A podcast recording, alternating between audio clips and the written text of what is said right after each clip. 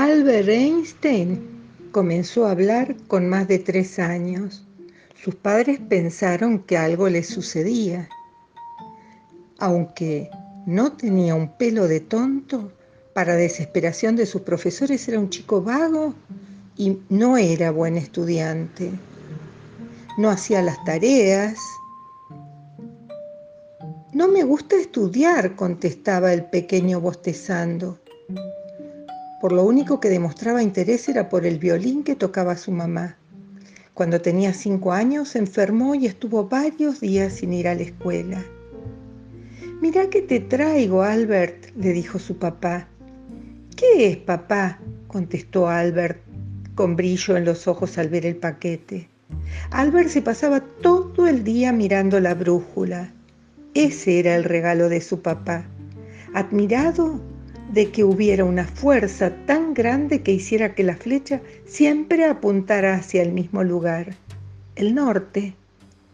Desde ese día empezó a mostrar interés por la ciencia curiosidad por el mundo y todo lo que lo rodeaba, aunque en clase seguía aburrido como una ostra.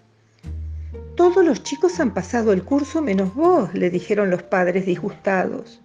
Tu actitud no nos gusta, le dijeron sus profesores.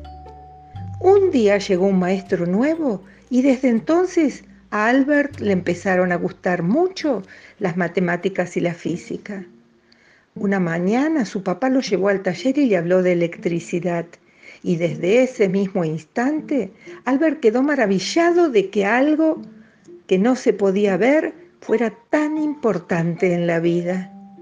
Creció entonces haciéndose preguntas sobre el espacio, la luz y el sol, mientras seguía disfrutando tocando el violín con su madre.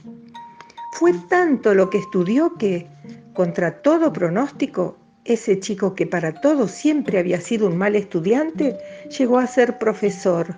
Escribió artículos, hizo descubrimientos para la ciencia que nadie hubiera imaginado. Se hizo muy famoso dando a conocer la teoría de la relatividad, en la que hablaba de que todo lo que ocurre depende del punto de vista del observador. El mal estudiante en realidad era un genio